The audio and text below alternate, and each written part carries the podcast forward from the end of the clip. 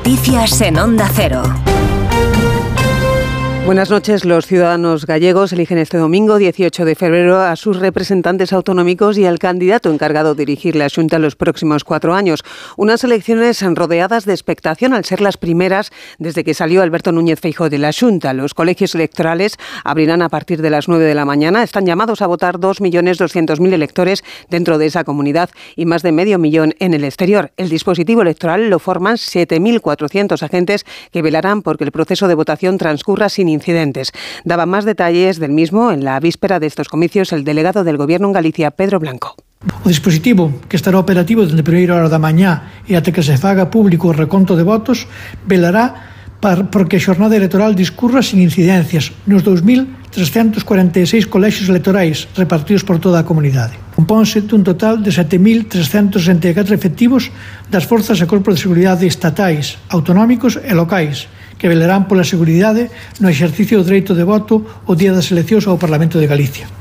Los candidatos de los principales partidos han dedicado la jornada de reflexión este pasado sábado a reunirse con su familia o a hacer deporte, como la candidata de Sumar, Marta Lois, que ha practicado parapente. El socialista Gómez Besteiro acudía por su parte a Balaídos para presenciar el Celta Barça y todos los candidatos, también el popular Alfonso Rueda, acudían al homenaje en Marín a los 21 fallecidos en el naufragio del Villa de Pitancho ocurrido hace dos años.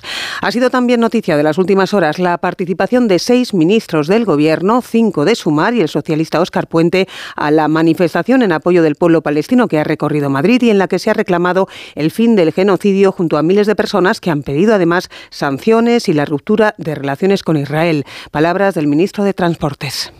Tenemos que conseguir un alto el fuego inmediato, tenemos que conseguir que cesen las muertes y, las agresiones a, inocentes y tenemos, que conseguir que se abra un proceso de, diálogo eh, a través de una conferencia en la que se llegue a un acuerdo para que eh, Israel y Palestina puedan convivir en paz.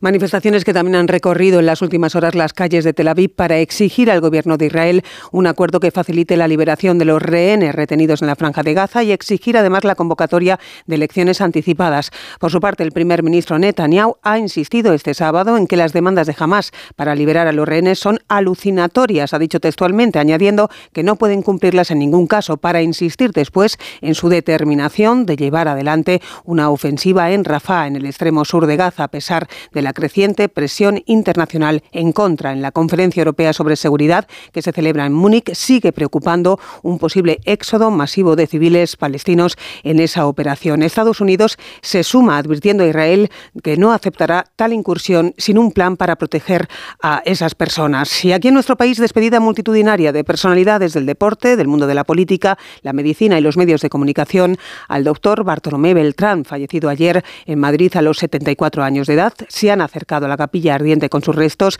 instalada en el Tanatorio de la Paz en Madrid. Beltrán era jefe de los servicios médicos de esta casa, de A3 Media, y director y colaborador de programas de radio y televisión. El presidente del Grupo Planeta, José Crehueras, ha destacado su faceta más cercana y humana.